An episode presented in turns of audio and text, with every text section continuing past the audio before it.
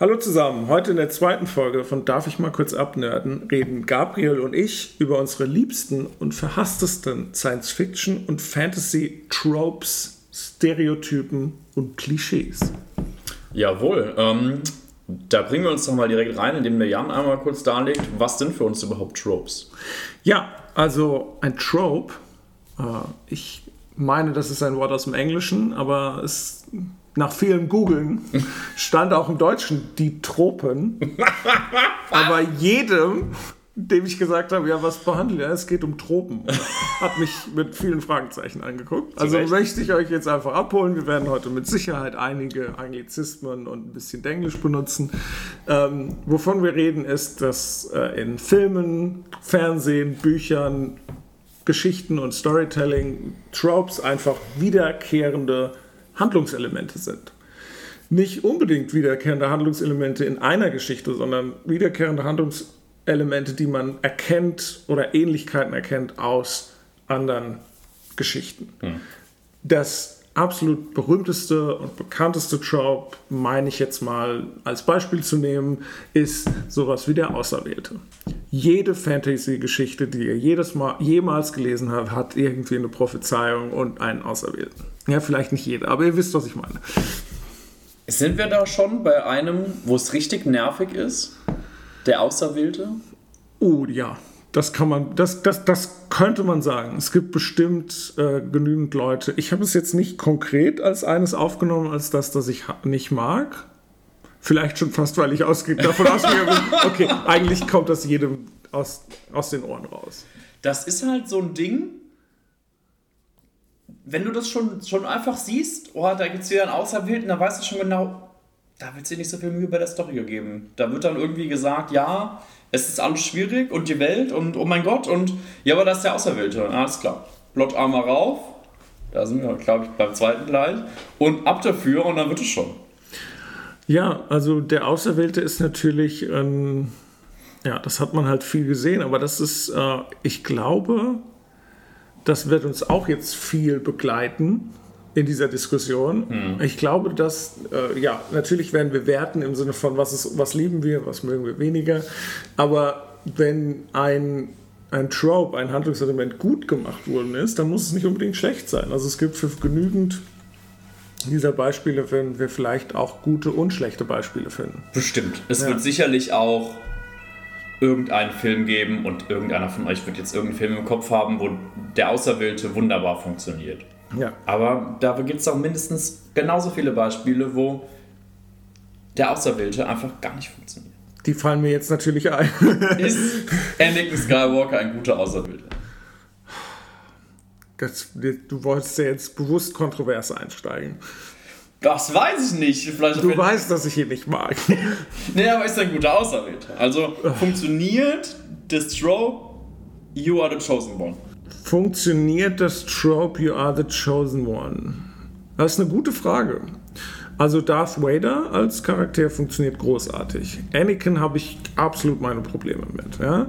Ähm, darüber hinaus in den klassischen ähm, The Chosen One Stories, wie zum Beispiel in Harry Potter oder auch äh, in Frodo in, äh, äh, in Herr der Ringe, Ja, Frodo ist ja nicht so richtig der Auserwählte. Ja, aber er ist schon, es ist irgendwo, er ist nicht von einer Prophezeiung der Auserwählte, aber er, ist, er wird auserwählt, den Ring zu tragen und das ist so Der meldet sich freiwillig. fair. Vielleicht- Aber ich würde im weitesten Sinne ihn auch aufnehmen in diese Trope.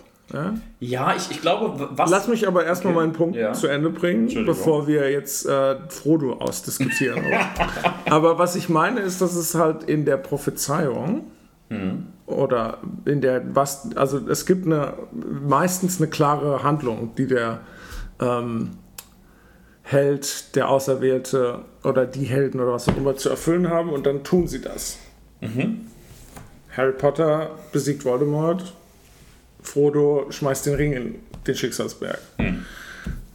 Ähm, ja, Das ist das Problem, worauf das ich jetzt hinaus will bei deiner Frage, ob Anakin oder Darth Vader ein guter Auserwählter ist. Weil im Star Wars-Universum, du bist, glaube ich, besser versiert in den Details mhm. vom Star Wars-Universum als ich. Also korrigiere mich gerne, falls ich falsch liege. Sehr gerne. Aber meines Wissens nach ist die Prophezeiung im Star Wars-Universum nicht ganz so glücklich oder gut definiert. Da könnte man jetzt drüber streiten. Hat er die Prophezeiung erfüllt? Hat er Gleichgewicht zur Macht gesorgt oder was auch immer der Wortlaut war. Ja, also da gibt es natürlich äh, viele. Also zum einen gibt es ja, gibt's ja einmal die These, ja, ist mit Gleichgewicht gemeint, dass die äh, gute Seite gewinnt ja. oder ist mit Gleichgewicht gemeint, dass es Gut und Böse gleichermaßen gibt. Ja? Und dann kann man natürlich da, dann äh, verargumentieren, dass Anakin Skywalker am Ende des Tages den Imperator ja trotzdem tötet. Also nicht Stimmt. so richtig, ja, okay. wenn man mit dem ja, aktuellen Kanon geht. Aber, du, hast, du hast recht, ja. Aber das, daran, ich, ich würde nicht mal daran messen, bei der Frage, ist jemand ein guter Auserwählter oder funktioniert das Trope, daran, ob er seine Aufgabe schafft, sondern ob es storytechnisch Sinn ergibt. Also beispielsweise Frodo, da hast du jemanden, der wird auserwählt. Oder er meldet von, sich freiwillig. Von Gandalf ja. oder er meldet sich freiwillig. Und dann, dann funktioniert das Ganze. Wo ich es hingegen schwieriger finde, ist, wenn du so einen Film hast und es wird dann einfach gesagt, ja, das ist übrigens der Auserwählte. Ja. Und dann ist er der Auserwählte. Mhm. Und ist dann plötzlich in allem gut und so Mary Sue-mäßig. Ja, ich verstehe, was du meinst. Das ist immer das, das Problem bei der auserwählten Story. Genau. Wir glauben ja einfach irgendeine Erzählung erstmal. Ne? Genau. Es wird ja nicht gezeigt das ist ein Held, das ist jemand, der würdig ist, das ist jemand, der sich schon würdig gezeigt hat oder in der Lage, diese Rolle zu übernehmen, ja. sondern es ist einfach so vom Schicksal vorbestimmt und nicht nur in der Welt die Charaktere, sondern du als Leser kriegst das jetzt einfach gesagt. Ja, genau. Ich finde, es funktioniert immer dann nicht, wenn einem gesagt wird, das ist der Auserwählte und ohne dass er was dafür tun muss, kann er alles. Mhm. Weil ich meine, Harry Potter ist, ist irgendwo der Auserwählte und natürlich fällt Harry auch viel in den Schoß. Und er hat häufig Glück und häufig ist es auch nervig. Ja. Aber immerhin versucht er ja auch immer was zu machen. Dass das nicht alles immer so glücklich ist ja. und seine Handlungen häufig mehr Probleme als Lösungen herbeiführen, sei mal dahingestellt. Aber es ist nicht so, dass er da sitzt die Hände hochnimmt, sagt, er ist der Auserwählte und am Ende funktioniert alles. Sondern er gibt schon auch was äh, dafür und opfert sich ja auch am Ende selbst. Spoiler für Harry Potter an der Stelle. Ja, also ich glaube, Spoiler müssen wir in dieser Folge nicht. Ja, wir reden über viele Sachen von Anfang bis Ende. Ähm, ja, ähm, Harry Potter ist ein eine geliebte Reihe. Ich möchte auch nicht äh, die, die Reihe irgendwie besonders äh, bewerten oder runtermachen. Das ist auch einer meiner Favorites. Ja? Aber ich ähm, würde mich, glaube ich, nicht zu weit aus dem Fenster lehnen, wenn ich sage, dass Harry Potter selbst nicht der beliebteste Charakter aus der Serie ist. Ja, ja aber das hat, glaube ich, wenig damit zu tun, dass er der Auserwählte ist. Sondern dass er ich manchmal glaube, einfach ein nerviger Typ ist. Ich glaube schon, dass das auch eine Rolle spielt. Ja. ja. Ähm, ähm, dass halt gerade viele, also es gibt genug Leute, die vielleicht Ron oder vielmehr noch Hermine als ihren Favorite Character haben und dann diese Diskussion, die ich schon öfter an den Tisch geführt habe, was die alle, ja okay, Ron vielleicht nicht mehr, aber ich bin ja jetzt auch zu Hermine gegangen, was Hermine hat alles für ein Shit macht, was das sie, stimmt, das she carries, she carries the team, Ganz ne? großer aber sie ist halt nicht die Auserwählte, ne? Und das ist halt so random, ja.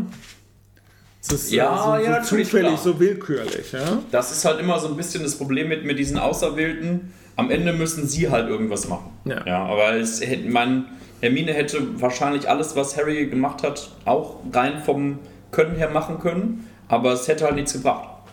Weil sie ist halt nicht die Auserwählte. Ja. Und das ist ja, das, ja, und das, äh, also deswegen kann ich verstehen, natürlich, ähm, wenn die Charaktere so geschrieben sind, dass man ähm, ja, sich mit ihnen identifizieren kann und die Welt toll ist. Und ja, also es gibt viele Gründe, warum man eine Geschichte trotzdem mitnimmt. Ja? Mhm. Aber alleingestellt, ohne andere Sachen. Nur quasi, ähm, ja, ausgeklammert. Der Handlungspunkt, es gibt einen Auserwählten. Mhm. ist, finde ich, schwierig. Weil es, es ist ja auch irgendwie so, es gibt ja auch irgendwie ein komisches, eine komische Message. Ja, bin ich bei dir. Bin ich komplett bei dir. Ähm, es, es, äh, es gibt nicht so dieses, ähm, es ist halt vorbestimmt. Dein Schicksal ist vorbestimmt. Du kannst vieles richtig machen und, und dich anstrengen oder sonst. Du bist aber halt nicht der Auserwählte. Ja? Mhm.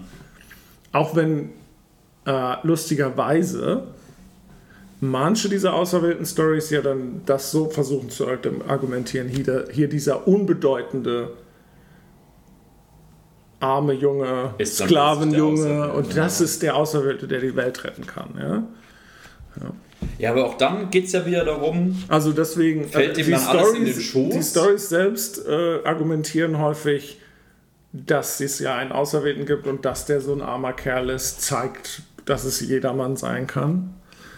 Aber auf einer anderen Ebene finde ich, zumindest persönlich, weil es eine vorbestimmte Prophezeiung an einen Auserwählten gibt, zeigt es ja mehr oder so, ja, okay, viele andere. Also es ist ja nicht irgendwo fair und jeder kann was erreichen. Hm. Wenn du verstehst, wie ich meine. Ja, es kann ja nicht jeder Auserwählt sein. Genau. Es gibt kein Auserwählt. Ja, ganz genau. Das, ja. halt, ja. das beißt ja. die Katze in den Schwanz. Ganz genau. Ja. ja, was haben wir sonst noch? Ähm, mir fiel noch ein, als du gesagt hast, mit diesem, ähm, ja, wir kriegen halt einfach erzählt, dass es ein äh, äh, Auserwählter ist und wir müssen das einfach akzeptieren. Da fiel mir jetzt einfach noch ein, dass wir es mal als Beispiel gebracht haben, äh, die Avatar, ähm, der Herr der Elemente.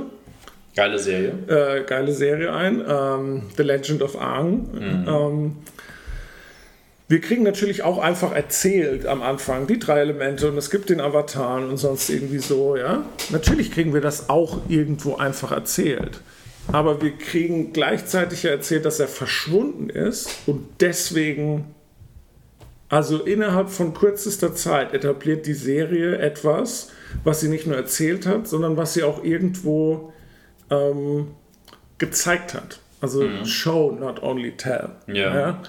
Ähm, es ist nicht nur einfach, dass wir die Worte von dem glauben, was gesagt wird, sondern wir sehen auch, oh, Konsequenzen. Hier ist ein, ein unterdrückendes Regime, mhm. weil der Avatar nicht da ist. Und spätestens ein paar Folgen weiter merken wir, dass selbst dieser kleine Junge tatsächlich was drauf hat gegen die. Und innerhalb von ein paar Folgen sind wir dabei und stellen überhaupt nicht in Frage dieses Konzept von einem Avatar. Ja.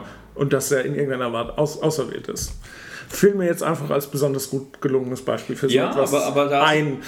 Genau da sieht man aber natürlich auch, dass Aang halt auch viel zu lernen hat und ihm nicht alles in den Schuss fällt. Und Richtig, er halt ja. hart dafür arbeiten muss, dass er zwar der Auserwählte ist und einfach Sachen auch besonders gut kann. Das wird ja, ja auch immer wieder gezeigt, dass ihm dann die verschiedenen Sachen leichter fallen als anderen. Ja. Aber trotzdem muss er alles von der Pike auf lernen. Ja. Und das wiederum da funktioniert dann sowas wieder. Und das, dann wird einem auch der Auserwählte, wenn ich das, das mal so sage, auch wieder sympathisch. Ja. Weil es nicht einfach so ist, das ist übrigens der Avatar, der ist jetzt im Eis eingefroren, das ist jetzt ein kleiner Junge und dann tauen wir ihn auf und oh, er kann ja alles. Mhm. Warum haben wir jetzt noch 100 Folgen? Er könnte jetzt doch schon hingehen und alle besiegen. Du brauchst diese Folgen, weil er halt am Anfang nichts kann und erst alles lernen muss.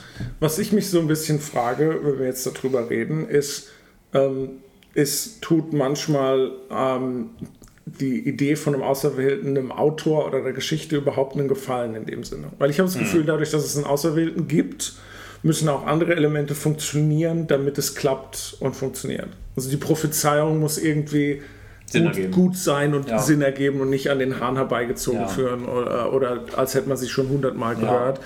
Du musst jemanden haben, der äh, nicht Daisy, äh, wie ist der Begriff? Entschuldigung. Mary Sue. Mary Sue, nicht Daisy. Du Daisy Ridley sagen. Äh, äh, ja, ja, Mary Sue-mäßig alles kann, ohne was zu probieren. Äh, äh, der auch äh, struggelt und lernen muss und viel aufgeben muss. All diese Elemente müssen funktionieren, damit der Auserwählte funktioniert. Ja?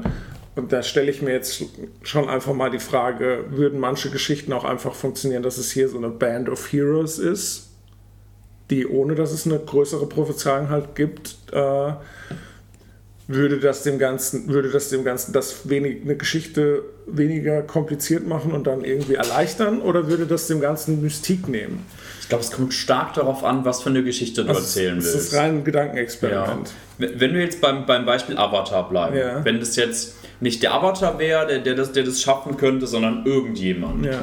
dann würde man sich ja schon die Frage stellen, okay, warum hat man jetzt 100, warum gab es in 100 Jahren niemanden Ja, oder keine drei Leute, die es geschafft haben? das ist richtig, ja. Und dann, also dadurch, dass man halt dann sagt, jo, halt der Avatar, Mhm. er kann es halt nur schaffen, Ja, dann klappt es wieder. Wohingegen du natürlich andere Geschichten hast, wo das sicherlich äh, trotzdem funktionieren würde. Ja. da müsste man halt natürlich ein paar Punkte, ein paar Punkte abändern und dann kämpfst du halt auch ohne den, den Auserwählten klar. Ja. Ja, aber das war nur ein nettes Gedankenexperiment. Wir werden hier sicher nicht die großen Story äh, Elemente der Zukunft äh, oder irgendwelche neuen literarischen äh, Fortschritte machen und irgendwelche literarischen Herausforderungen lösen. Äh, wir wollen einfach nur lustig drüber sprechen. Ähm, Erstmal die, die Lieblingsfilme von 50% der Zuhörer in den Dreck ziehen. ja, also ich meine, wenn man einen nerdigen Podcast macht, dann kommt man nicht um und her, irgendwann irgendwelche Sachen Gefühle zu verletzen. Ja, ja.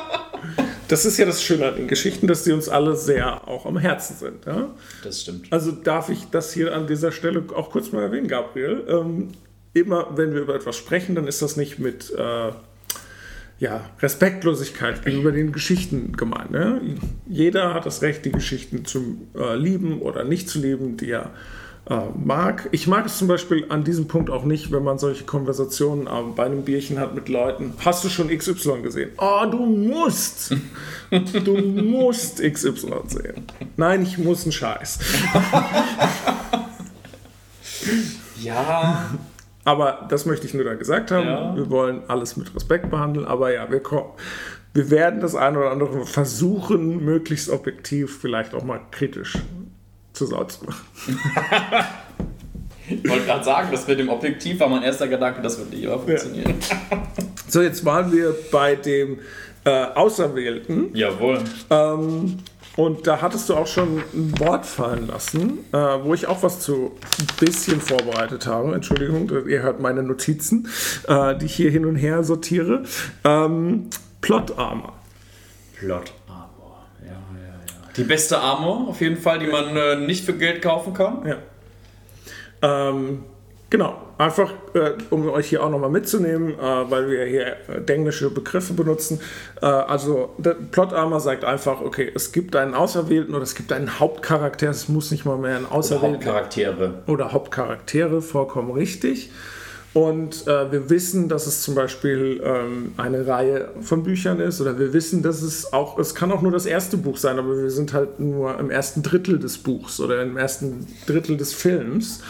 Und es gibt eine Gefahrensituation und man geht relativ entspannt rein, weil man ja irgendwo sich denkt auf einer anderen Ebene, das ist der Hauptcharakter. Die können ihn jetzt schlecht so früh schon um die Ecke bringen. Was ist denn da noch an Film oder Geschichte übrig? Ja, Ähm, Und das ist äh, Plot Armor. Bekanntestes Beispiel, ich nehme jetzt mal nicht Harry Potter, weil Gabriel hat dann äh, vor der Aufnahme einen guten Punkt gebracht, auf den wir gleich auch kommen können. Ja. Ähm, aber das bekannteste Beispiel ist wohl James Bond. Je, fast jeder James Bond-Film hat den Moment, in dem James Bond gefangen genommen wird.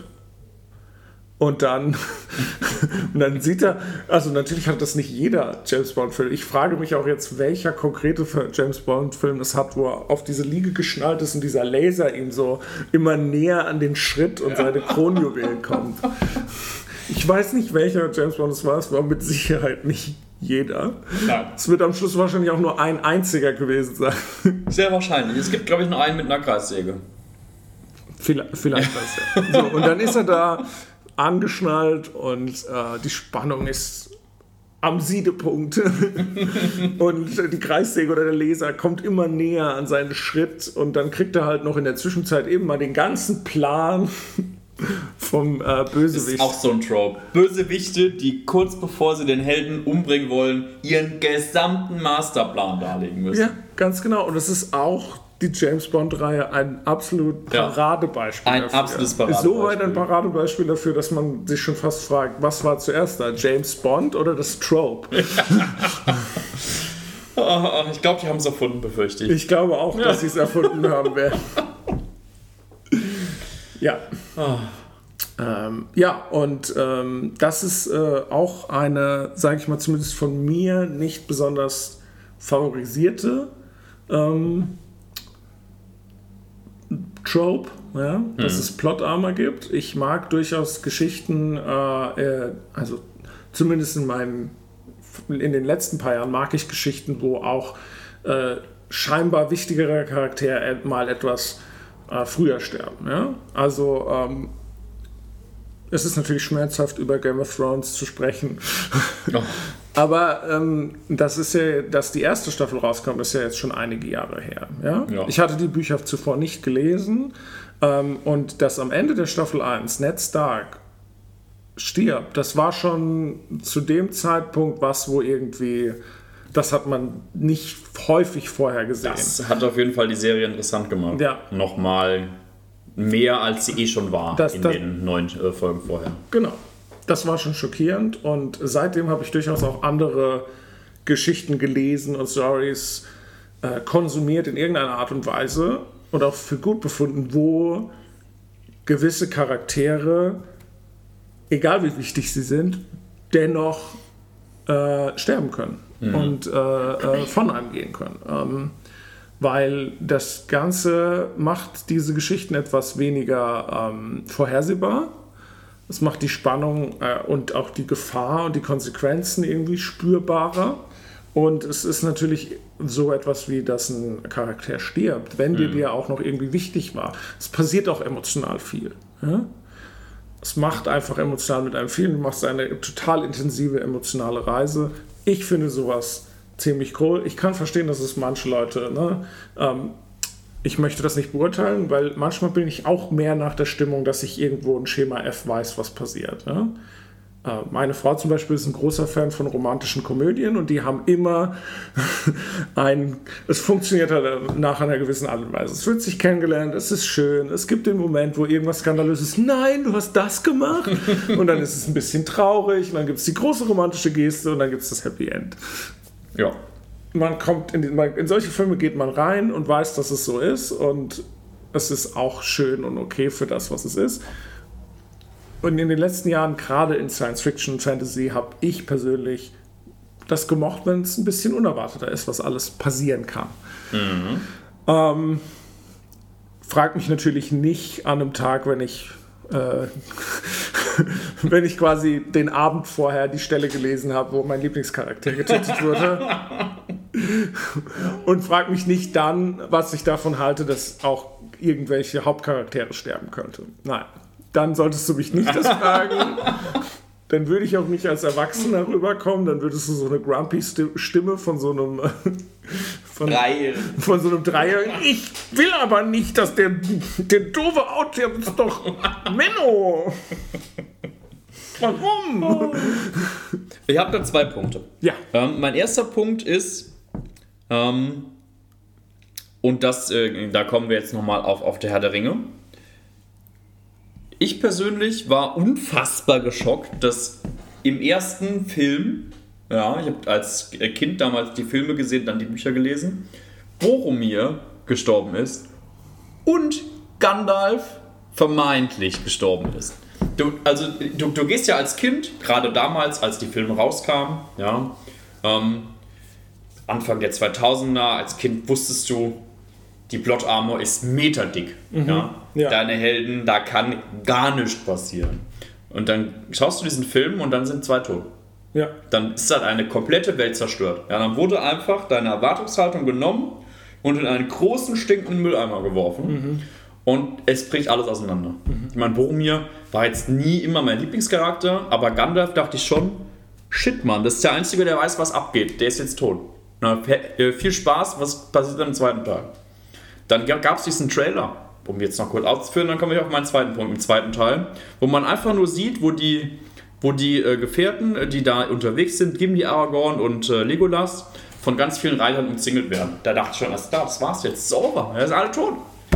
Ging dann natürlich nicht so aus, wissen wir alle, ne? aber da wurde schön dieses, äh, diese, diese Erwartungshaltung Plot Armor genommen und angezündet.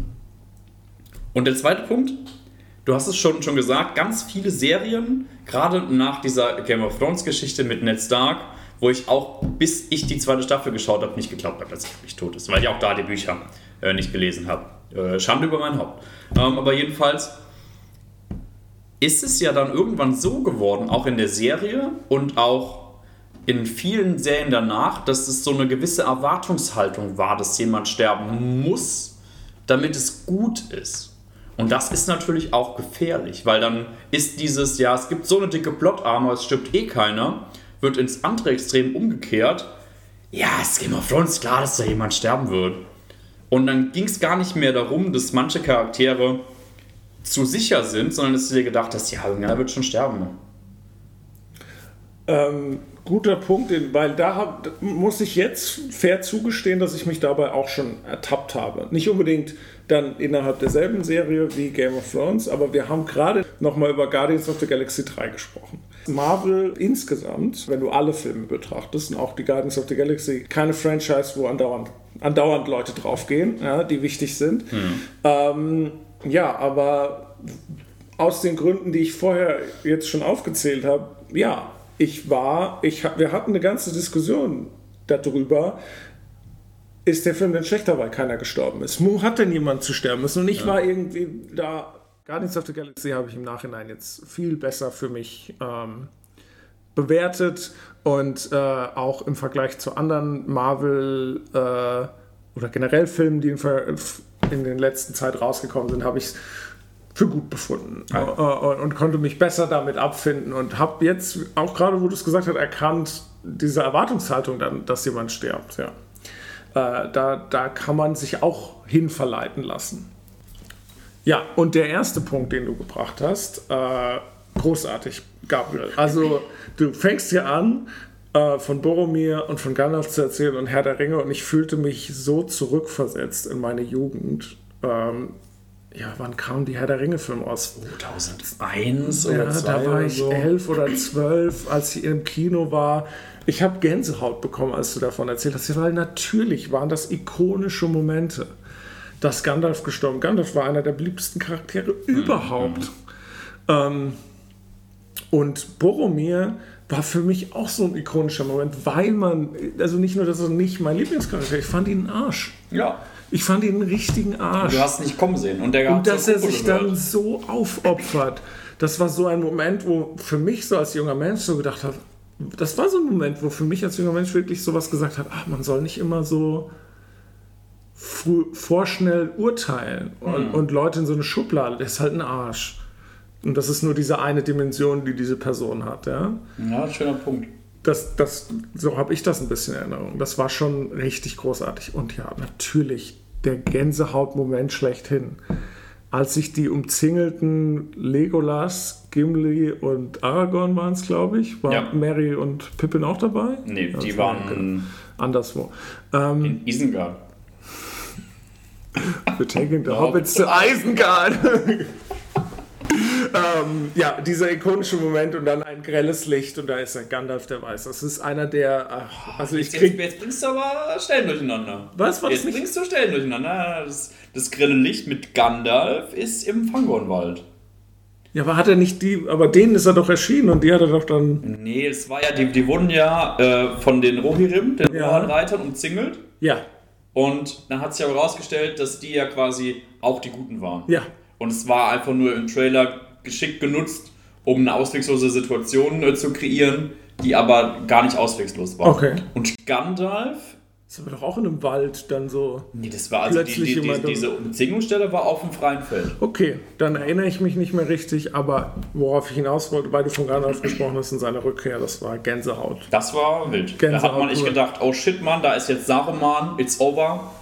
Over and out, jetzt gehen die auch noch drauf, weil da war ja etabliert, Boromir ist tot, Gandalf ist tot, hier ist jeder freiwillig. Und da hast du gedacht, ohne außer du hast die Bücher vorher gelesen, alles klar, da kommt jetzt Saruman, weil die haben ja auch genau noch gesagt, der weiße Zauberer Saruman, jetzt ist over. Alles klar, Merry und Pippin Viel Spaß bei den Orks. Legolas, äh, Aragorn, Gimli. Das war's. Hoffen wir mal, dass Frodo es irgendwie schafft. Ja. Könnte man auch vielleicht als ein Drop bezeichnen, dass äh, Charaktere, die man für tot gehalten hat, dann nochmal zurückkehren. Oh. Auch etwas, wo ich zumindest als Elfjähriger, Zwölfjähriger, keine Ahnung, wann dann die zwei Türme rauskamen, äh, als nicht besonders häufig kannte Stimmt. zu der Zeit und man heute ja manchmal schnippig, je nachdem um was es geht, bei Superheldenfilmen zum Beispiel, äh, redet man dann ja häufiger davon, ja, ist der denn wirklich tot? Ja, das, Also das, man dass diskutiert dahinterher so drüber. dass man halt nicht so, nicht so sieht, wie, wie die Person dann, dann stirbt, beziehungsweise es stimmt ja auch nicht. Zum Beispiel Darth Maul Ja, wurde ja, weil die Fans ihn so geliebt haben, irgendwann zurückgeholt. Ja. Und es wurde ja etabliert, er ist halt nicht gestorben. ja. Er wurde halb geschnitten. Deswegen es ist natürlich die Frage berechtigt, egal wie brutal der Tod war, zu fragen, ja, ist die Person denn wirklich tot? Ich, ich erinnere mich noch dran, dass Das, man... Star, das Star Wars-Universum hat da nicht nur das Darth Maul-Beispiel. Du hast Ja. schon das andere Beispiel Ja, schon gebracht. Ja, nee. Beschreiten wir diesen Weg noch nicht. Noch nicht, Beschreiten wir nicht- diesen Weg noch nicht. Nein. Aber beispielsweise in Game of Thrones, als Stannis Baratheon am, in, am Ende der einen Folge, oder sogar Staffel, ich weiß nicht mehr genau, gestorben ist, habe ich auch noch mit den Leuten diskutiert. Sei dir nicht so sicher, dass der tot ist. Du Ja. hast ihn nicht sterben sehen. Ja? Es ist nicht klar. Ja. Er war dann tot.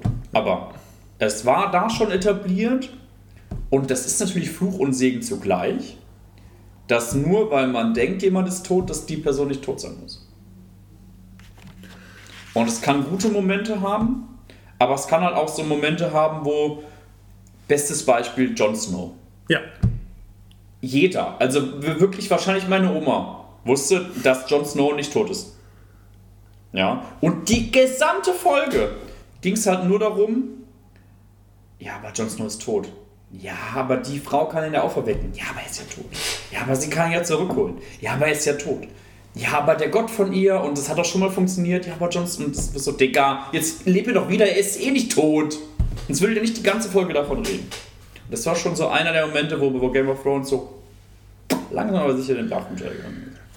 Insgesamt mit Sicherheit, ich kann mich auch nicht mehr so genau erinnern, aber für mich kann ich mich zumindest erinnern, dass ich nicht ganz so sehr, ich weiß hier, wie der Hase läuft, in diese Folge reingegangen bin. Vielleicht war er auch zu Ich, sehr für mich drin. war das auch damals noch, ich war sehr im Fandom und für mich war das schon äh, noch aufregend. Und auch, Ah, okay. Ich war mir eigentlich ziemlich sicher, dass er nicht tot war.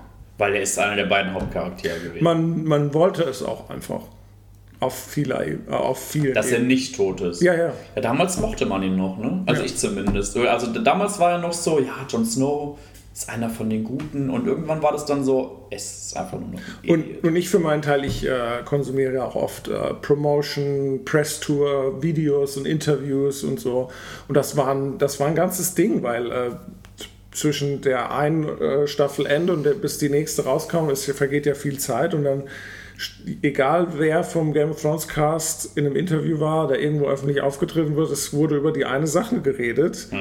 Ist er Tot. ist er tot oder ist er nicht tot? Also es war schon ein cultural, es war ein Happening. Ja, natürlich. Es Das war, halt- also das, äh, ja. Ich fand das äh, eher ein Beispiel auf der von mir aus vorhersehbar, da gehe ich mit, Ja. aber nicht schlecht. Würde ich so auch nicht sagen. Also sicherlich vorhersehbar. Ich finde halt, sie hätten es in der Folge besser machen können. Ja. Ich meine, ist, sie, sie hätten es ja. Ich verstehe natürlich, dass sie dann 60 Minuten füllen müssen und nicht ihn in den ersten fünf Minuten zurückholen Ja. wollen. Ja. Aber dass man dann die Hälfte der Folge quasi da rumeiert und legit nebendran eine Person äh, stehen hat, die schon Tote wiederbelebt hat. Und dann immer so, ja, wer ist ja tot? Ja, aber sie kann ihn doch zurückholen. Dann, Digga, dann mach's doch einfach. Mach von mir aus ein langes Ritual draus, aber versuch doch nicht 60 Minuten lang so zu tun, als wäre das jetzt hier noch eine riesen Überraschung, dass er am Ende wiederkommt. Ja. Und auch so dieses, ja, es hat vielleicht doch nicht funktioniert. Wer hat es geglaubt? Ja, also an dem Punkt vielleicht ein weniger bekanntes Beispiel, eigentlich wahrscheinlich super Nische, aber das musste ich einfach dran denken, weil, es, äh, weil ich es gerne empfehlen kann. Ich lese zurzeit auf äh, Englisch, es ist glaube ich erst vor kurzem in Deutsch rausgekommen.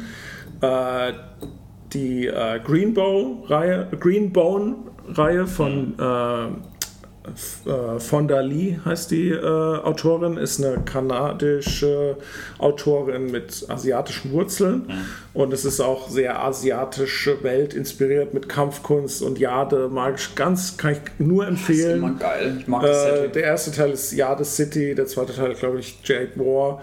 Ähm, ja, kann, die Reihe kann ich so wärmstens empfehlen und es gibt ein, ein, es gab eine, also es ist so gut gemacht, wie sie manchmal auch mit potenziellen Charaktertoden mhm. spielt und äh, ähm, nicht unbedingt von einem Buch zum anderen Cliffhanger, aber allein wenn es, also allein wenn es von das eine Kapitel endet und das andere beginnt, mhm. oh, mir ist das Herz in die Hose gerutscht. Also ähm, auch eine sehr gute Empfehlung äh, an dieser Stelle. Aber von den Charaktertoten möchte ich, ja, nicht unbedingt weg. Nicht unbedingt weg. Mhm. Aber ein der Charaktertote, den du erwähnt hast, ja, bin ich gespannt. Gandalf, ja. ist ein, ein wunderbarer Lob für mich, eine Vorlage für auch ein weiteres bekanntes Trope. Ja. Ein Trope, das ich persönlich sehr liebe. Mm, na, ich weiß. Mhm. Der Old Mentor, the mhm. Mentor Guy, the Guide auf der Heldenreise. Top 3 Mentoren? Top 3 Mentoren. Oh, jetzt, jetzt stellst du mich ja erstmal. Jetzt, jetzt werde ich hier aber gepressured. Ja, ich, geb ich, ich versuche auch eine Top 3. Wir können ja unsere, uns, unsere, unseren dritten Platz, ja? On the top of our head. On the top of our head? Also ich, ich habe dir 15 Sekunden. Oh Gott. Ich habe mir fehlt ein dritter. Ja, jetzt. Das mir fallen jetzt keine drei mit. Ja, okay, der ich da. Oh. Nenn mal einen. Nenn mal einen. Ja, irgendeinen Mentor, den du ja, also, okay. Außer Gandalf. Äh, Obi-Wan für Luke Skywalker, Qui-Gon für Obi-Wan, äh, Professor X. Ja, ähm, fällt sich auf meiner Liste, aber sicherlich auch okay. Iron Man zum, zum Jungen, zum jetzt zum äh, äh Tom Holland. Äh, Spider-Man? Ja, war Iron Man so ein guter Mentor? Er ist eine Mentorfigur. Er, er ist eine Mentorfigur, ja. Aber ist er ein guter Mentor? Junge, was ich geheult habe, in jeder Szene mit äh, äh, äh, Iron Man, Tony Stark und äh, Tom Hollands äh, Peter Parker, ja. Spider-Man in, in diesen Endgame-Filmen.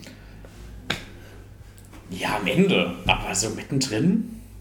Ja, mittendrin, äh, es ist eine Journey, natürlich, aber also ich, für mich hat auch diese äh, Mentor- und Trainee- oder Held-Beziehung einen Platz in meinem Herzen. Ne? Es ist ja, bestimmt nicht ja, das klassischste Beispiel, wenn du es vergleichst mit Gandalf oder Dumbledore. Oder also ich würde auf jeden Fall in, in meine Top 3 Mentoren äh, zwei absolute Macher, Gandalf und äh, Obi-Wan auf jeden Fall. Ja bisschen rein. Gandalf und Obi-Wan führt kein Weg dran vorbei. Ich tue mich halt noch so mit, mit so einem dritten Platz. Mir ist auch Dumbledore in den Kopf gekommen, aber dann dachte ich so. Ja, Morpheus ist, ist noch ein. Äh für Neo, ja, aber ist, ist er so ein guter Mentor? Was macht denn für dich einen guten Mentor aus? Ich überlege mir halt gerade, wenn ich so, wenn ich, ich bin jetzt so der Auserwählte ja. und da sind wir wieder und ich, ich kann jetzt gar nichts, aber ich weiß, ich muss die Welt retten. Wen hätte ich gern als Mentor? Ja. Also ich hätte gern jemanden als Mentor, der erstmal richtig buff ist, ja, der einfach auch was drauf hat. Ja. Yeah. So. Dann hätte ich aber auch gern jemanden als Mentor, mit dem, mit, mit dem man auch über Probleme reden kann. Ja. Mit dem man auch, wie man sagt, uns schön ein Bierchen trinken würde. Mhm, ja. Okay. Dann fallen schon ein paar Leute raus. Ja. Ähm, und dann hätte ich natürlich auch irgendwie gern einen Mentor, wo ich das Gefühl habe, dass die Person das Beste für mich will und mir in gewisser Weise auch auf Augenhöhe mit Respekt begegnet. Mhm. Und also bei denen, da, da überall ticken so die Boxen bei Obi-Wan und bei, bei Gandalf. Also Obi-Wan und Gandalf sind auf jeden Fall großartige Beispiele. Ich ja. tue mich halt super schwer, so, so einen dritten, wo ich jetzt sage, okay, was wäre jetzt, du kriegst die Bronzemedaille, ja, so die, schön, dass du dabei warst, hat halt nicht gereicht, für Platz 3 der Mentoren. Alle, die du jetzt genannt hast, würde ich sagen, irgendwo, weiß ich nicht. Also erstmal, wenn wir jetzt einfach von der Heldenreise gehen, die ist ja auch so, als äh, wir, wir sind ja jetzt hier keine ähm, Literaturprofessoren, die mit einem besonders Fach Kenntnis über Tropes sprechen. Ach, da muss ich auch meinen Monokel gerade zurechtrücken. Sondern wir sind halt hier so zwei äh, äh, Fans, äh, die über einfach den Kram, der uns sehr wichtig ist und die Geschichten sehr wichtig ist, reden und so. Aber zumindest weiß ich rudimentär, dass es ja die Heldenreise als ein in Literaturbüchern genau, oder Lehrbüchern zu nachzuschlagende Reise gibt. Und da gibt es nämlich auch diesen Guide, diesen mhm, Mentor. Diesen Mentor, richtig. Ja. Und ähm, der öffnet einem so auch die Welt, genau. den Weg, der macht, der öffnet genau. so das Tor zur Welt. Genau. Ja? Und da ist er ein, deswegen haben wir ja auch über Tode gesprochen. Mhm. Also, dass dieser Old Mentor irgendwie drauf geht. Oder zumindest aus der Geschichte zurücktritt. Oder aus der Geschichte ja. zurücktritt, ist irgendwo ein wichtiges Element. Genau. Damit der bei Held der Heldenreise. Genau. Ja? Von daher ist es jetzt, wenn ich fast, wenn ich ganz schippig sein will, das schon mal ein wichtiges Element ob es ein guter ob er den, diese Mentorrolle gut erfüllt. Ja, in, in der Geschichte, aber ja nicht für mich selber. Jetzt stell dir mal vor, du bist jetzt so der Außerwählte, machst du dein Ding, kriegst erstmal nichts geschissen und dann kommt jemand zu dir, der dir ganz viele neue Sachen zeigt, der dir was beibringt, den du super gern hast und du weißt genau, der Typ stirbt eh bald. ist doch ein saukack Gefühl. Ah, du, ja, ich habe nicht gesagt, dass man als Charakter weiß, dass der bald drauf geht. Ich meine, als Zuschauer. Das ist mir schon klar. Stell dir mal vor, du wüsstest, ich bin jetzt in der Heldenreise, ich bin jetzt hier und das ist jetzt mein Mentor. Das ist aber überhaupt nicht die Frage, die ich. Wer hat denn jetzt überhaupt dieses Beispiel reingebracht? Entschuldigung. Was für ein Beispiel? Welches Buch hast du gelesen? Wo Nein, ich habe mir halt überlegt. Kennst du diesen Will Ferrell-Film, Stranger Than Fiction, wo er seine eigene Geschichte. Was?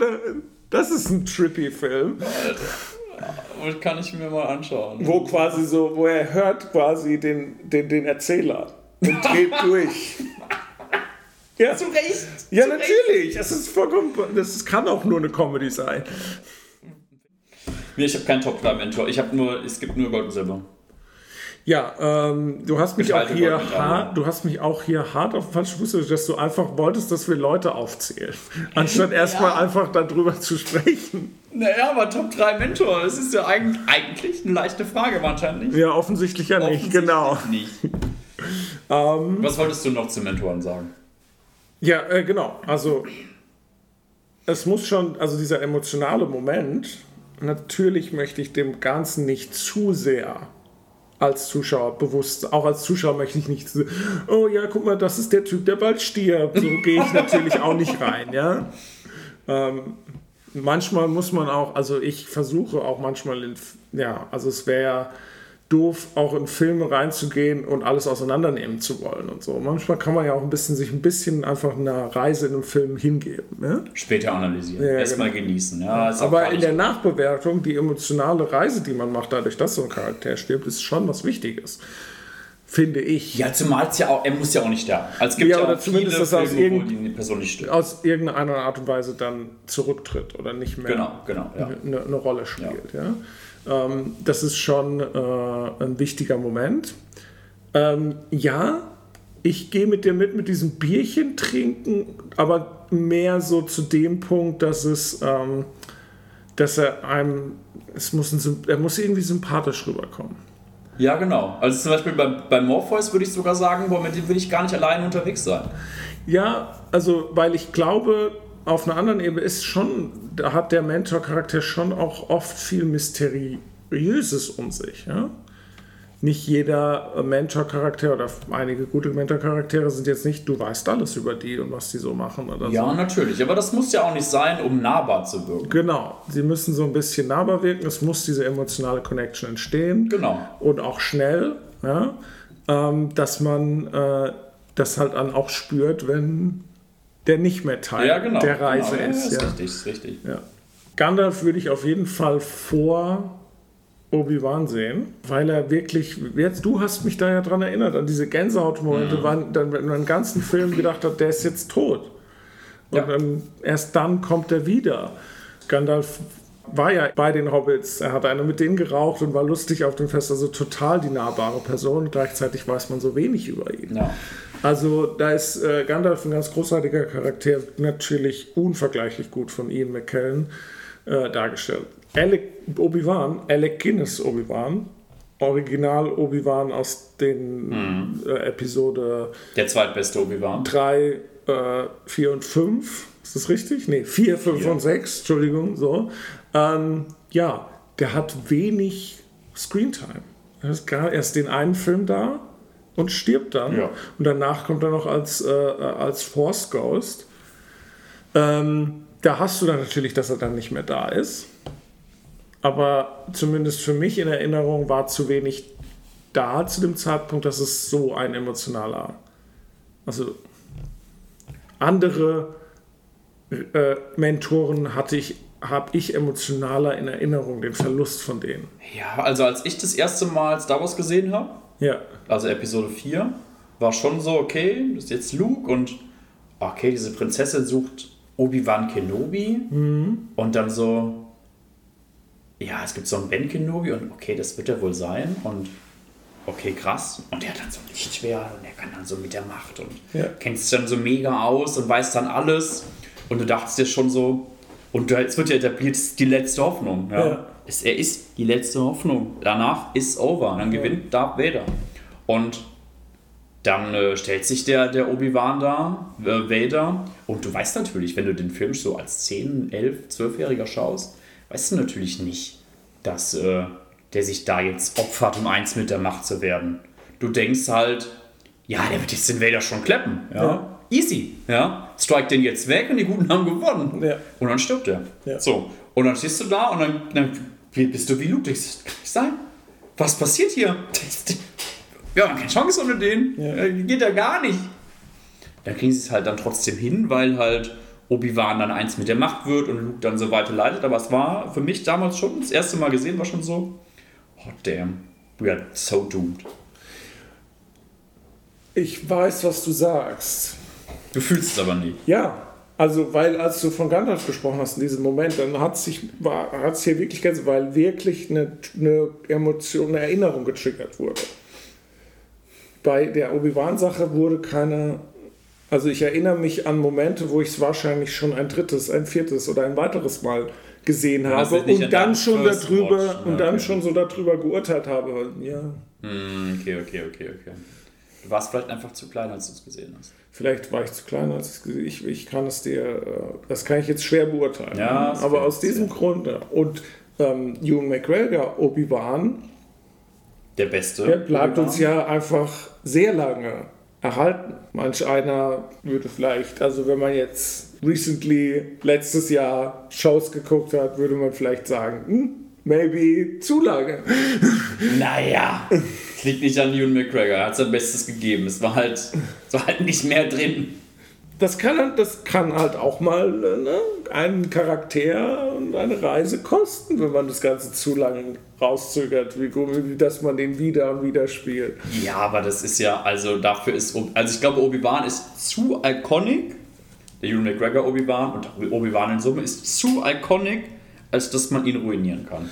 Ich verstehe, was Too du meinst. Für, für, mich ist Ewan McGregor auch mehr emotional der Obi-Wan und er macht da auch einen großen Job und irgendwie äh, äh großartigen Job und irgendwie so nicht gut, wie ich ja Sachen, Filme bewerte, wo er drin vorkam, wo er den Obi-Wan gespielt hat. Das ist ein ganz anderes Thema, wo wir zwei bestimmt noch häufig bei Gelegenheit drüber sprechen werden, dass ich die, Episode 1 bis 3 und jetzt auch die Obi-Wan-Serie halt nicht so mag und du ja ein bisschen mehr dafür in die Bresche gehst. Ja? Mhm. So. Und ich gebe unabhängig davon zu, wie gut oder schlecht man das bewertet, auch wenn es Leute gibt, die schlecht bewerten, der Ewan McGregor, Obi-Wan ist irgendwie schon allseits beliebt. Ja? ja. Von daher gehe ich mit dir, dass man ihn irgendwie nicht ruinieren kann. Aber für mich ist es schon so eine, So ein Sternchen. Ja, Und wenn wir jetzt, wenn du wie mich, äh, du mich hier so aus dem Nichts gefragt hast, die Pistole auf den. Die Top 3! Jan, die Top 3! Nenn mir die Top 3 Mentoren, jetzt! Ähm, dann muss ich für mich ähm, Obi-Wan hinter Gandalf stellen. ja, ich sag, damit kann ich leben. Obi-Wan Top 2 ist, ist okay. Ich, für mich ist ein geteilter erster Platz. Ich, ist auch eine emotionale Geschichte. Ich Ja. habe da jetzt auch keine Checkliste, wo ich sage, da hat jetzt Gandalf 10 Punkte und Obi-Wan 9 und da ist es andersrum. Ja. ist einfach nur, wenn ich mir überlege, wen hätte ich gern von beiden, ist meine Antwort beide. Ja. Ja, und wenn ich mir entscheiden müsste, gerne Obi-Wan äh, aus Episode 3.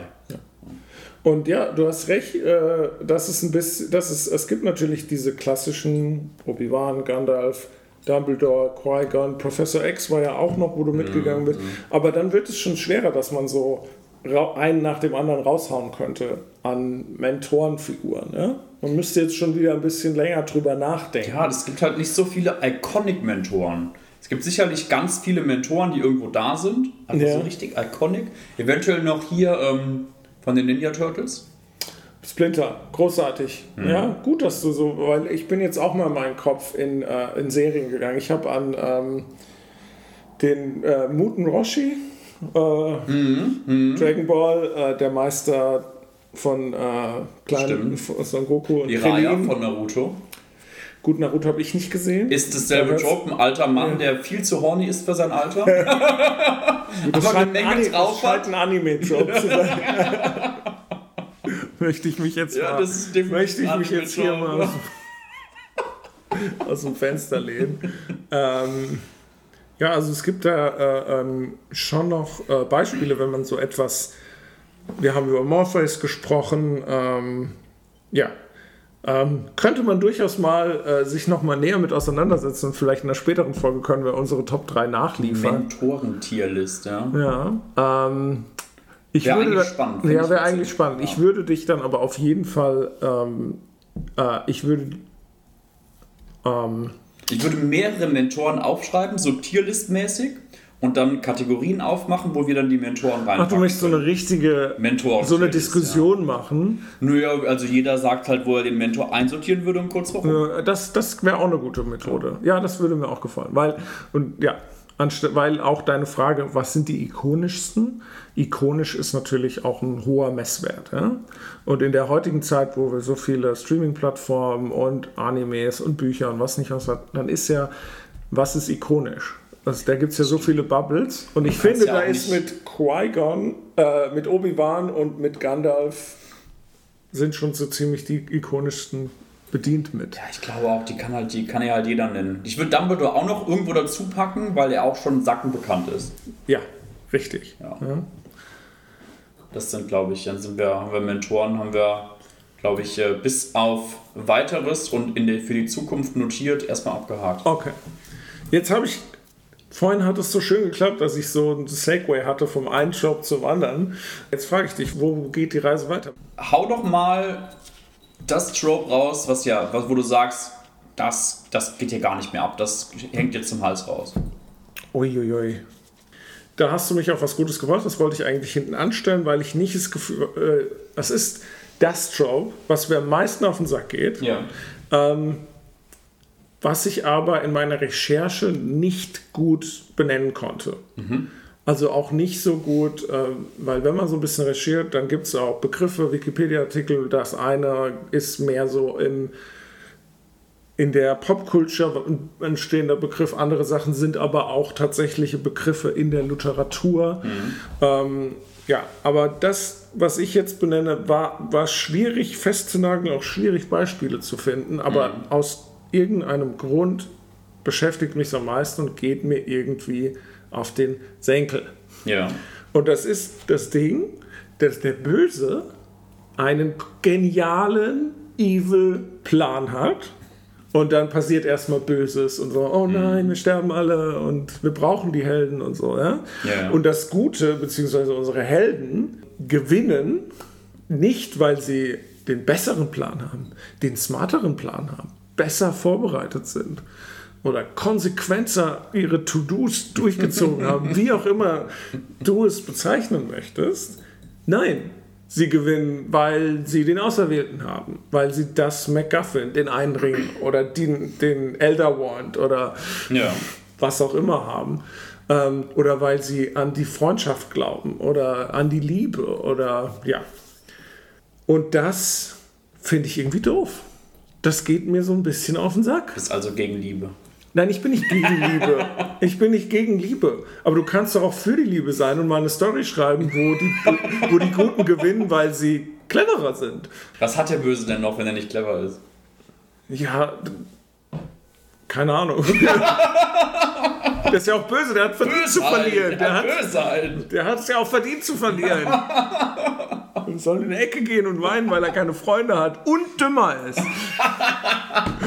Vielleicht sind Böse ja nur böse, weil sie so clever sind, dass sie andere Leute abschrecken. Ja, aber so ein bisschen frage ich mich halt damit, weil wenn äh, mir fehlen jetzt natürlich die Beispiele, um das zu unterfüttern. Äh? Äh, deswegen hatte ich da so ein bisschen das Jeder einzelne James Bond Bösewicht. Ja. Ähm, also ähm, ein Beispiel, wo mir eingefallen ist, ist, dass äh, zum Beispiel im Film 7, dem David Fincher, Crime mit äh, Brad Pitt, da gewinnt natürlich das, das Gute am Schluss nicht. Ja? Aber der ganze Film, wenn du drüber nachdenkst, ähm, wir folgen zwei Detektiv Detectives, wie sie versuchen, einen Fall zu lösen. Aber das ist ja aber eigentlich witzlos, weil sie, der Plan des Bösewichtes geht perfekt auf. Die Detektive sind hier Platzhalter. Nichts, was sie tun, hat irgendwie einen Effekt, weil der Plan von dem John Doe-Charakter, von Kevin Spaceys Charakter, von dem Mörder geht perfekt auf. Das ist ein Beispiel, was mir eingefallen ist. Ein anderes Beispiel ist, dass Palpatines Order 66-Plan geht ja über, Genera über Jahre, über keine Ahnung, wie viele Einzelteile. Kann Kann, man- nichts machen. Ja. Hat einfach geklappt. Kann man nichts, hat keiner kommen sehen. Kann man nichts machen. Und es Man ist dann, so viel machen und können. als es dann, ne, und, äh, äh, und als es dann passiert war, ist es jetzt auch nicht, dass äh, das sind dann halt diese dieses die Hoffnung und der Widerstand und sonst irgendwie. Ja, es werden dann irgendwann kommen die besseren Pläne. Bei gerade, gerade bei Palpatines Plan mit der Order 66, gerade da sage ich, der Plan funktioniert nur so, weil die Guten einfach dumm sind. Ja. Ja, aber das ist doch das, was ich meine. Das ist doch irgendwie ein Problem. Willst du, dass äh, ich äh, ein super gutes Beispiel, wo ich hier auch noch nennen kann, um so ein bisschen das Problem darzustellen, was die Message davon ist, ist, ähm, wenn du dich an How I Met Your Mother erinnerst, gibt es eine Folge, wo konkret Barney Stinson darüber redet, wen er für den Guten und den Bösen in dem Film Karate Kid haltet. Ja, Kannst ja. du dich daran erinnern? Dunkel. Hol mich nochmal. Hast du Karate Kid jemals gesehen? Nein. Okay, in Karate Kid kommt, äh, zieht äh, ja, eine alleinerziehende Mutter mit ihrem Sohn, äh, die haben auch, glaube ich, nicht so viel Geld und die ziehen irgendwie in eine neue Stadt und er hat da keine Freunde. Und äh, äh, er hängt dann irgendwie mit dem Hausmeister oder so ab und der Hausmeister ist halt so ein alter äh, Karatemeister und der bringt ihm dann durch sehr unkonventionelle Methoden so ein bisschen Karate bei. Ne? Und in einem Turnier tritt er gegen so richtig evile, blutrünstige, Jock, beliebte, mit blonden Haaren und blauen Haaren, beliebte Jungs an. Ne? Ja, und es ist natürlich schwer, aber am Schluss gewinnt er. Ja? So, und was die Show How Met Your Mother und Barney Stanson als Argument bringen, was ich ein wahnsinnig gutes Argument finde und mich durchaus länger beschäftigt hat und auch hier ich als gutes Paradebeispiel finde. Was wir tatsächlich im Film sehen, es ist aber natürlich durch die schwarzen Uniformen und durch mysteriöse Musik untermalt, ja, aber man sieht diese gegnerische Kampfschule, man sieht hart trainierende junge Männer, die diszipliniert und richtig hart Karate trainieren. Ja? Und wir sehen den anderen, weil er halt neu, er hat weggezogen, neue Stadt, er weiß nicht so, wie er reinpasst. Man sieht durchaus zu Beginn viele Szenen, wo er halt so abhängt und nicht weiß, mit was sich anzufangen. Ja? und was ich als kontroverse oder unkonventionellen The äh, Lehrmethoden dieses Hausmeisters slash Karatemeisters bezeichne, ist halt, dass es nicht von Anfang an so ist, du trainierst jetzt richtig hart mehrere Stunden am Tag Karate. Nein, mhm. sondern er führt ihn so langsam ein mit so, ja, mit dem Lappen hier auftragen, abwischen, auftragen oder sehen. du siehst halt, du hast halt so das Gefühl, okay, hier sind die, die schon immer richtig hart auf einer professionellen Ebene äh, hm. trainiert haben. Und hier ist so ein bisschen ein Typ, der hat halt gerade so ein, ich möchte es nicht beurteilen, der hat seine Probleme gerade und hat ein bisschen eine Findungs-Depri-Phase und dann hängt er ein bisschen mit einem Hausmeister ab. und das ist natürlich das Gleiche, deswegen ist er natürlich gleich gut in Karate. und dann die Krönung des Ganzen ist es, das habe ich jetzt im Internet schon gesehen. Das wird kontrovers diskutiert, ob es tatsächlich so ist. Aber er gewinnt am Schluss mit so einem Crane-Kick. Kennst ja. du den Crane-Kick? Ich weiß, wie er aussieht. Ja, ja, genau. Und äh, da wird halt drüber diskutiert, ob das legal oder illegal ist. Ja. Ich glaube, er kickt ihm an den Kopf und die Turnierregeln besagen, dass nicht an den Kopf geschlagen werden soll ah, oder okay. sonst irgendwie sowas. Ja. Ähm, und jeder, also natürlich ist Karate Kid so gebaut, dass das Karate Kid der Gute sein soll. Ja. Aber ja, diese, dieser kleine Gedankentwist. Gedankentwist von Barney Stinson in How I Met Your Mother ähm, ist ein gutes Beispiel für das, was ich meine, dass hier halt irgendwie so verschiedene Messages rübergebracht werden. Ah, da ist jemand, der macht was, der arbeitet hart oder der macht, hat einen cleveren Plan oder sonst irgendwie so. Aber weil für das harte Arbeiten oder für den cleveren Plan oder so halt er diesen konsequent mit allen Konsequenzen das durchzieht und vielleicht etwas herzlos wirkt oder sonst irgendwie so. Und, weil der schwarze Klamotten trägt und weil er ähm, evil Musik drüber läuft, ja. ist das der Böse. Punkt. Das ist so. Ja, und die anderen, weil sie halt viel drüber reden, dass sie an die Freundschaft glauben. und weil sie, weil sie Zauberstäbe härter pointen. Also in den Büchern ist es natürlich gut beschrieben, aber in den Filmen ist es halt immer, dass Harry Potter den Zauberstab stärker zeigt. Ah, und dann kommt mehr grünes Zeug raus. Ein spannender Punkt, der mir da auch gerade eingefallen ist, als du drüber geredet hast, wo ich tatsächlich neulich das noch auch in YouTube-Kommentaren gelesen habe, ist High School Musical. High School Musical, ja, habe ich auch gesehen, ist aber auch wieder ein bisschen her. Was ist denn da der? Naja, also du, du, hast du hast halt Ryan und Chapey, die, die nichts Leben, anderes trainieren, außer dieses Musical zu machen. ganzes Leben. Ja, sie lieben dieses Musical, sie geben ihr gesamtes Herz für dieses Musical, sind zugegeben auch ein bisschen arrogant, klar, ja. aber sie trainieren da unfassbar hart für. Ja. Und dann kommt Troy und Gabriella, die eigentlich da auch gar keinen Bock drauf haben am Anfang. Nee, überhaupt nicht. Singen einmal alle so, Pascal Himmel. Ja, die und, die besten, ja. Und da, ist, da ist so ein Basketballspieler und so eine neu hergezogene, ja. die singen als mal in der Dusche. Musical Stars. Ja. Ryan und Chapey werden einfach hops genommen. Ja. ja. Ähm, ja, und ich habe das so ein bisschen dieses im weitesten Sinne dieses, was machen die tatsächlich und was ist der Plan ja. hier und sonst irgendwie so. Ja, genau. Und es wird halt so, so dann sind die aber trotzdem die Bösen. Ja, genau. Dabei sind es eigentlich nur die, denen es viel wichtiger. Also, denen ist es vielleicht auch einfach schon zu wichtig, klar. Mhm. Also, das ist natürlich so überspitzt, dass man sich denkt, boah, und das ist dann vielleicht auch das Problem. Man denkt halt so, boah, Digga, es ist doch nur, nur ein Musical, nimm's doch nicht so ernst. Und das ist eigentlich auch schon wieder so ein bisschen das Perfide, weil wenn es ja nur ein Musical ist, dann kann man die das ja auch machen lassen. Ja. Dann können die auch Troy und Gabriella wieder in ihren Mathematikclub äh, und Basketball spielen gehen. Ja. Nicht, dass die jetzt hier nicht, dann nicht gut singen. Ja?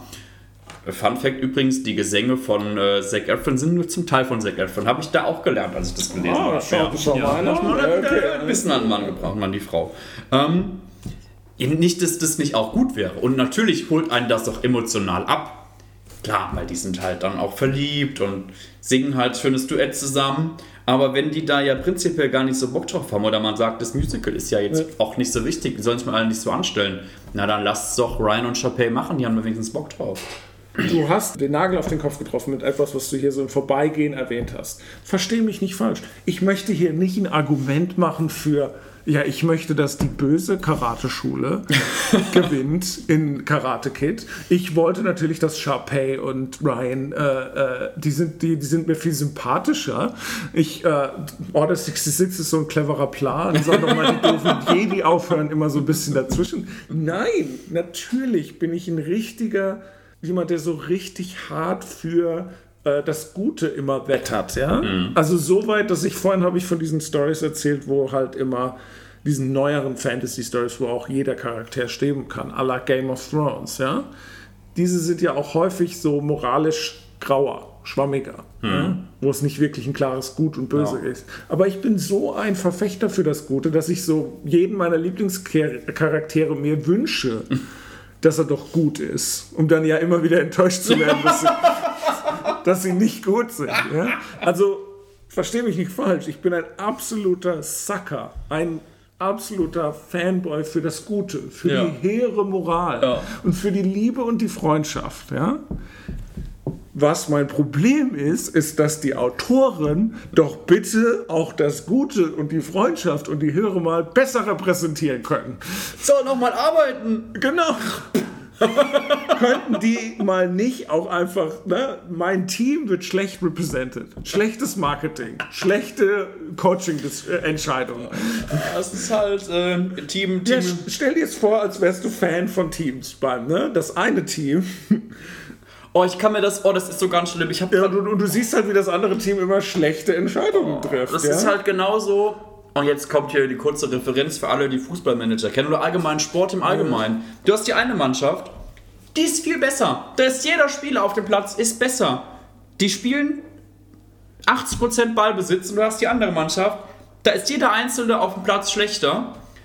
Aber das Team, das schlechter ist, gewinnt, weil, keine Ahnung, die eine Mannschaft siebenmal Abseitsgepfiffen kriegt, zwei rote Karten von 500-prozentige nicht macht und die einen einmal Glück haben. Genauso ist das, was, was du gebracht hast. Und ich hasse es. Ich hasse es, ja, aber wenn jetzt, Leute unverdient gewinnen. Ich glaube aber ja, jetzt rutscht uns die. Ähm, äh, ja, genau. Ja. Jetzt rutscht es. Warum können die Guten nicht mal verdient gewinnen? Ganz genau. Ja, langsam. Ja, genau, langsam. Du möchtest ja nicht, also wir möchten, dass die verdient gewinnen, aber wir möchten, dass die Guten gewinnen. Natürlich. Wir natürlich. möchten nicht, dass das Evil Empire nein, nein, gewinnt. Nein, wir möchten, dass das, dass das Good Empire auch vielleicht mal Dinge tut, wo man sagen könnte, ja, das ist nachvollziehbar und verdient. Verdient, genau. Dass sie auch das gemacht hat. Es war nicht irgendwie so an den Haaren herbeigezogen. Genau dass sie gewonnen haben. Ich will nicht. Verstehst du mein. Okay, ja, natürlich. Okay, ich fühle mich so gesehen. Ja, komplett, komplett. Ja. Zusammengefasst, es geht nicht darum, dass, wenn die Bösen den besseren Plan haben, dass sie dann auch gewinnen. Es geht darum, dass in Geschichten, die ja von jemandem geschrieben ja. werden, verdammt nochmal die Guten auch mal was können sollen und deswegen gewinnen, nicht weil sie einfach die gemacht haben. Ja, und natürlich nicht, also es soll ein Struggle sein. Es muss, das ist, der Struggle ist ja Teil des Ganzen. Ja, natürlich, aber das soll es nicht von gleich auf, ja? ja? Aber irgendwo beim Endgame, und es ist ja meistens das Endgame, es ist ja meistens der Schluss. Natürlich. Wo dann das McGuffin reinkommt. Oder der Zauberstab härter, härter gezeigt wird oder was auch immer. Oder der Auserwählte halt. Also. Es soll halt gewonnen werden, weil man zumindest mal, was den Effort angeht, genauso viel reingesteckt hat. Und ja. nicht, weil man einfach Glück hatte. Richtig. Es gibt nichts Schlimmeres, als wenn ein Film so endet, dass in der Regel ja die Guten gewinnen, einfach weil sie Glück hatten. Ja. Weil es so unbelohnt ist. Du schaust den ganzen Film, du verfolgst alles mit und am Ende gewinnen die halt, weil die Glück hatten. Wie unbelohnt ist das? Genau, Gabriel, da bin ich so bei dir und ich fühle mich so gesehen, dass ich das geschafft habe, in Worte zu fassen und dich mitzunehmen und hoffentlich auch die Zuhörer mitzunehmen, wie mich das manchmal ähm, ja, wahnsinnig macht. Ähm, Gibt es denn an der Stelle von deiner Seite noch irgendwas hinzuzufügen? Hast du noch eins, wo du sagst, da willst du auf jeden Fall drüber reden? Eins möchte ich noch auf jeden Fall drüber reden. Okay. Ein Job, das handlungsmäßig nicht viel ausmacht. Es ist nicht viel. Es ist sehr eindimensional. Okay. Aber es ist, gehör, gehört einer Erwähnung und ich bin ein großer Fan davon. Okay. Hot Villains. Heiße Bösewichte. und äh, ja. Äh, Lieblings-heiße Bösewichte? Ja, da komme ich direkt mit äh, dem, der besten Franchise, die man dazu nennen kann.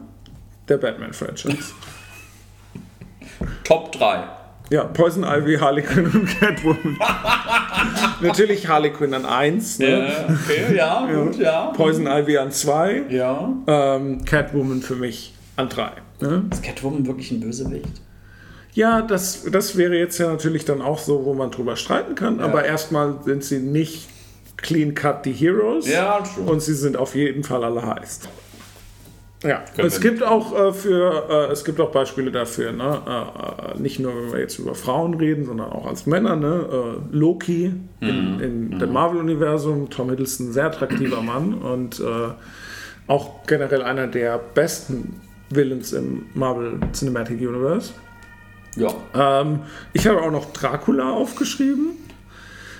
Dracula fällt mir jetzt natürlich kein konkreter Film und kein konkreter Schauspieler ein, der den so super hot porträtiert hat, aber so wie Dracula klassisch ja seine Opfer gesucht hat, waren das immer Frauen, die er so verführt hat mit seinem Dracula Vampire Stare und, und dann in den Hals gebissen, in den entblößten Hals gebissen hat. Also nach unseren Graf, heutigen Anzug, schickes Cape, Titelgeld.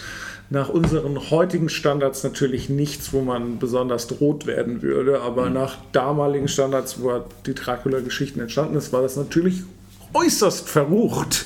Und diese Dame hat ein freigelegtes Halsteil. Eine unverheiratete Dame ist alleine mit diesem Herrn. Oh, no, no, no. Ja. Also, das äh, ist nur eine Erwähnung von einer Jawohl. Trope, die ich auch sehr ähm, äh, genieße und sehr toll finde. ja, ähm, Soweit, dass wir.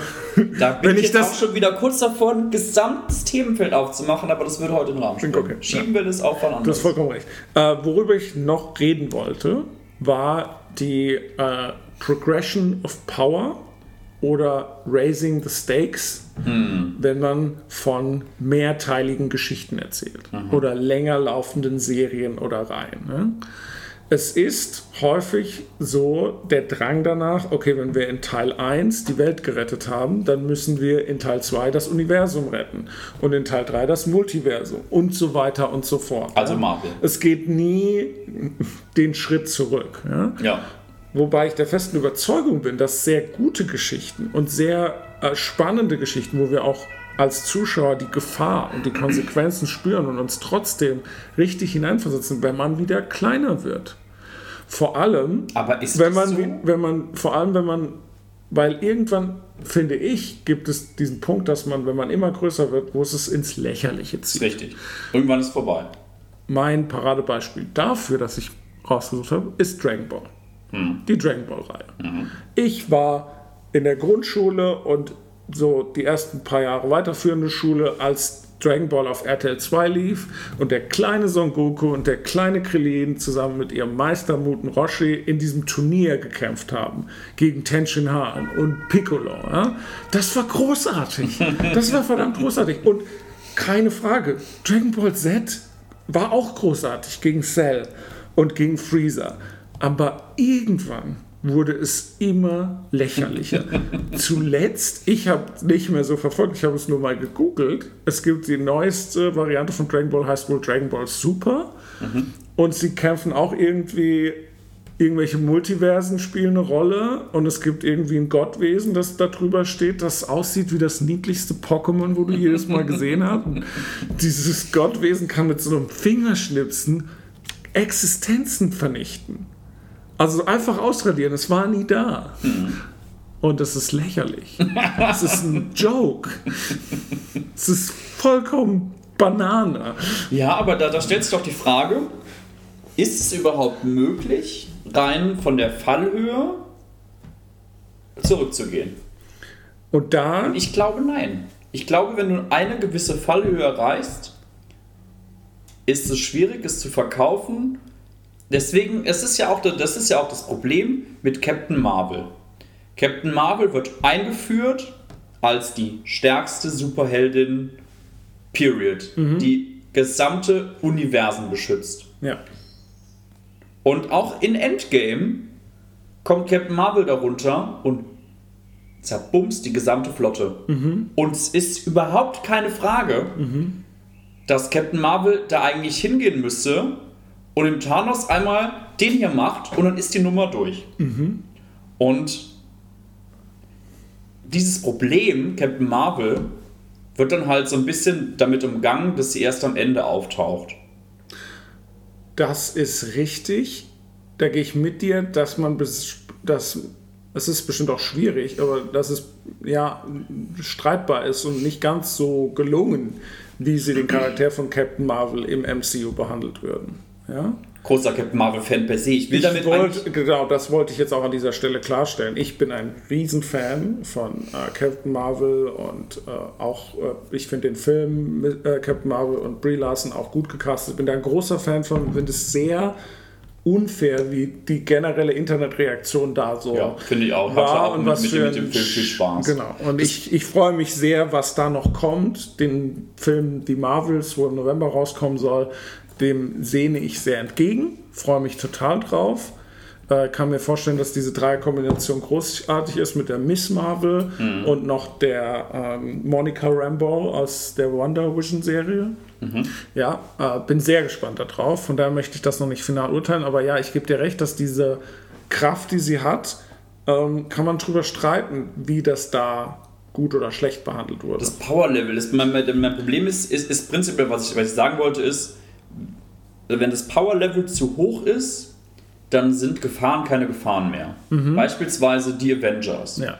Die Avengers retten die Erde im ersten Avengers. Ja. So. Und jetzt stell dir mal vor, dass im zweiten Avengers-Film es darum gegangen wäre, dass die Avengers jetzt keine außerirdische Invasion abwehren müssen, sondern dass es einen Bösewicht gibt, der halt, weiß nicht, Atomwaffen stiehlt und eine Atombombe zünden will. Dann ist es ja, das ist, macht doch, das macht ja, da macht ja Tor zum Frühstück. Ja. Das äh, ist einfach, die Stakes sind zu low, weil das ist keine Gefahr. Ich äh, sehe, was du, äh, ich sehe, was du sagen willst und ich äh, ähm, gebe zu und erkenne an, dass das nicht einfach ist. Gerade bei solchen all-powerful Charakteren. Aber es gibt durchaus ja auch Beispiele, wo solche powerful Charaktere ähm, ja, du denkst jetzt immer, es geht dann um die Welt oder um diesen Bösewicht oder sonst irgendwie so das Bösewicht. Bei solchen super powerful Charakteren, wo sowas vielleicht mal gut gemacht wurde, ging es immer mehr über einen persönlichen Struggle, anstatt jetzt dieses Universum. Ja? Superman könnte eigentlich jeden wegklatschen. Ja. Aber in Superman ging es häufig um seine Beziehung zu seinem Vater oder dass Lois in Gefahr war oder so. Und dann war es ein persönlicher Struggle. Ja? Ja. Er, sein Leben war nicht in Gefahr, aber das seiner geliebten Menschen. Ähm, ist jetzt ein Beispiel, wo ich da einfach äh, nennen kann. Ja. Ja. Ähm, Spider-Man hat äh, immer den Punkt, dass er nicht alle, jede Variante von den Spider-Man konnten nicht alle retten. Sie mussten irgendjemanden ähm, und äh, Iron Man hatte seine Struggles mit, dass er ein Alkoholproblem hatte und am Anfang ihn den Chor vergiftet hat und was nicht alles. Ja? Also es gibt Wege, das zu umgehen. Ja? Mit, wenn es um einen Charakter geht. Und auch in einer Franchise gibt es Beispiele, das gut zu machen und das schlecht zu machen. Und da kommt mein Beispiel Star Wars rein. Und jetzt kommen wir ja doch dahin, wo du nicht hingehen wolltest, nämlich die allerneueste Trilogie. The Force Awakens, The Last Jedi und der, von dem nicht gesprochen werden darf. Rise of Skywalker. The Rise of Skywalker. Ähm, ich finde, wir können jetzt über viele Elemente sprechen. Ich möchte gar nicht ein generelles Urteil treffen. Ich möchte einfach nur über dieses Progression of Power reden, dass es etwas ins Lächerliche zieht und für mich nicht gut behandelt. Ne? Wir haben in Force Awakens erneut eine Art Todesstern. Ist einfach noch größer. Es ist jetzt ein Planet. Und es hat natürlich eine Kanone. Fairerweise konnte auch die Kanone im Todessternplaneten zerstören. Das ist nicht unbedingt ein Raising the State.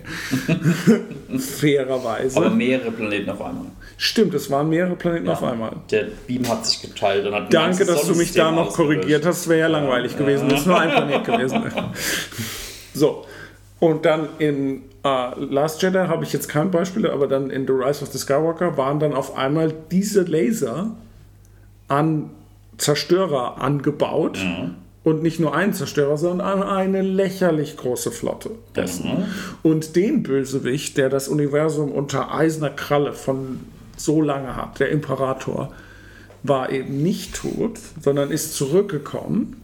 Und nicht nur, dass er zurückgekommen ist, falls sich nochmal jemand umbringt, der hat ungefähr zehn Ersatzreifen. Aber ist der Imperator nicht einfach nur cleverer als alle? Kommen wir wieder da zurück, ja? Don't tell me about it.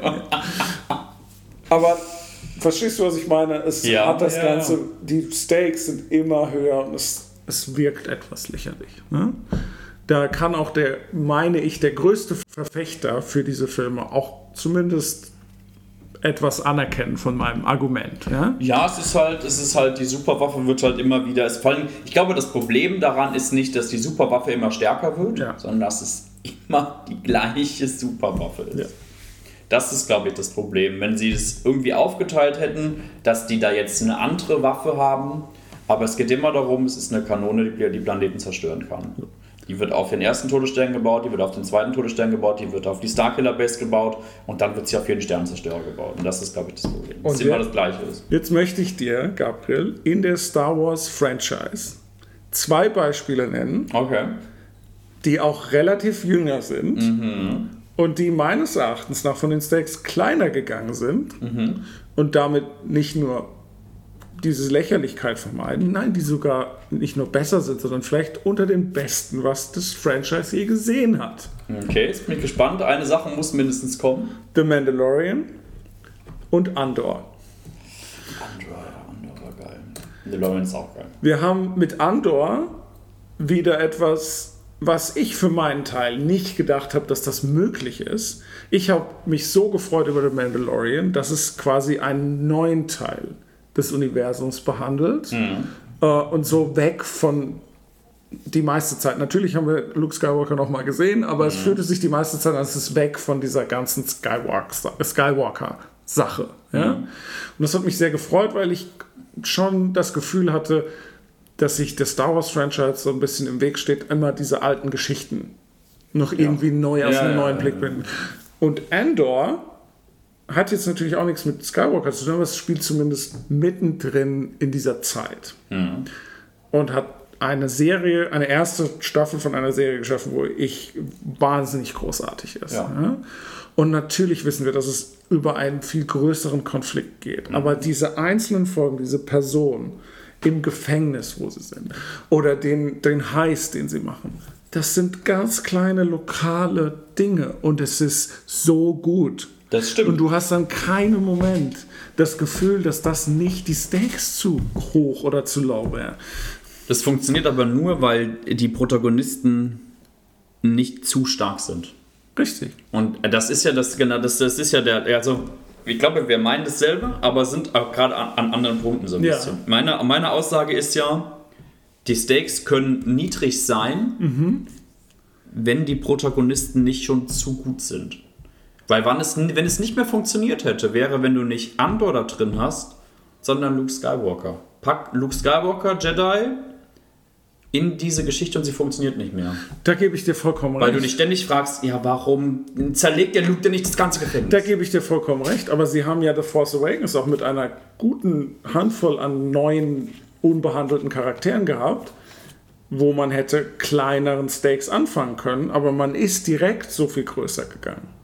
ja, genau. Warum hat Daisy, warum hat äh, Ray und äh, die anderen, deren Namen ich natürlich weiß, äh, warum haben die gegen einen noch größeren Stern Ja, man hat halt das Gefühl gehabt, dass man einen draufpacken muss. Die, das, das Gefühl täuscht ja heute. Also man gerade in diesem Franchise wie Star Wars, wo es ja nicht diesen einen Helden gibt, der immer größer gibt, sondern wo es so viele Charaktere und Geschichten gibt, hatten sie ja die Möglichkeit, kleiner zu gehen. Und das zeigt Mandalorian und Andor, dass man nicht immer größer denken muss.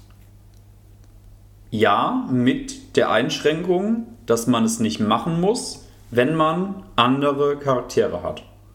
Weil wenn du jetzt Star Wars Episode 7 gemacht hättest und hättest den, einen Luke Skywalker auf der Höhe seiner Macht Ja. und dann wäre es plötzlich darum gegangen, dass der Luke auf irgendeinem Farmplaneten der Rebellion niederschlägt. Okay.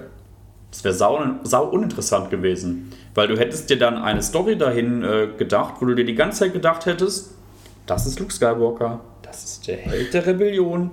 Warum zur Hölle ist er auf so einem Backwater-Planeten? Da habe ich dir aber doch jetzt auch schon bei recht gegeben. Achso, dann sind wir uns ja einig.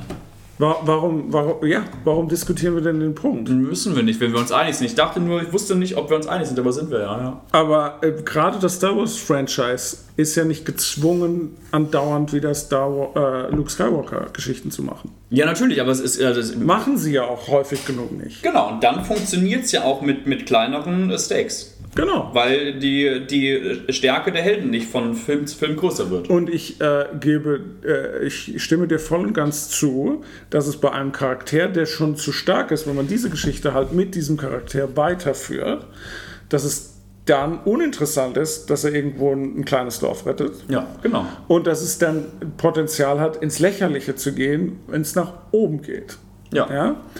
Du redest, wo wir vielleicht auseinandergehen, und äh, ich leider nicht genug gute Beispiele habe, um es vielleicht nicht anders zu stimmen, aber wo du siehst äh, sehr gesetzt in deiner Meinung, okay, es gibt hier keine andere Möglichkeit. Ab einem gewissen Punkt ist der zu starke Charakter zu stark, es wird zu lächerlich, man sollte die Geschichte mit ihm irgendwann aufhören. Ja.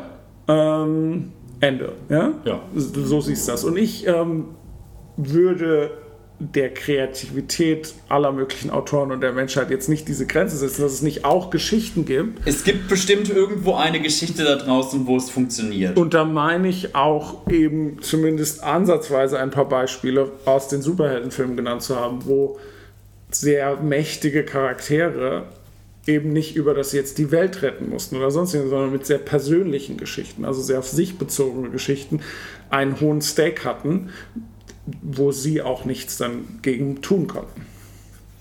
Wo sie vielleicht alle alleine waren, aber in, in Summe hätte das nie mehr funktioniert. Okay. Aber vielleicht, also ich glaube, wir, wir, wir meinen das Gleiche. Ja.